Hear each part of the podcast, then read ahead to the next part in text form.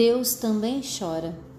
Embora a Bíblia algumas vezes use imagens femininas para descrever atributos divinos, por exemplo, nas passagens de Deuteronômio 32, verso 18, Provérbios 8, verso 22 a 31, Isaías 42, verso 14 e 15, Lucas 15, de 8 a 10 e Mateus 23, versículo 37.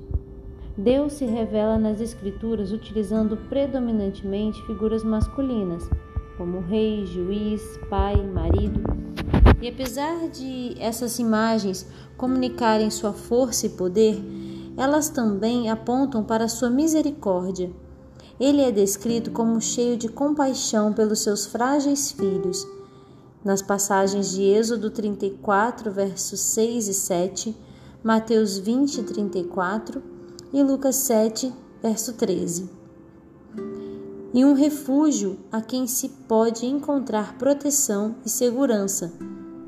Em Salmos 18, verso 1 e 2, Salmo 27, verso 5, Salmo 46, verso 1, Salmo 125, no verso 2. Portanto, esses textos deixam claro que Deus tem um caráter irrepreensível e que não pode ser culpado por nenhum tipo de violência.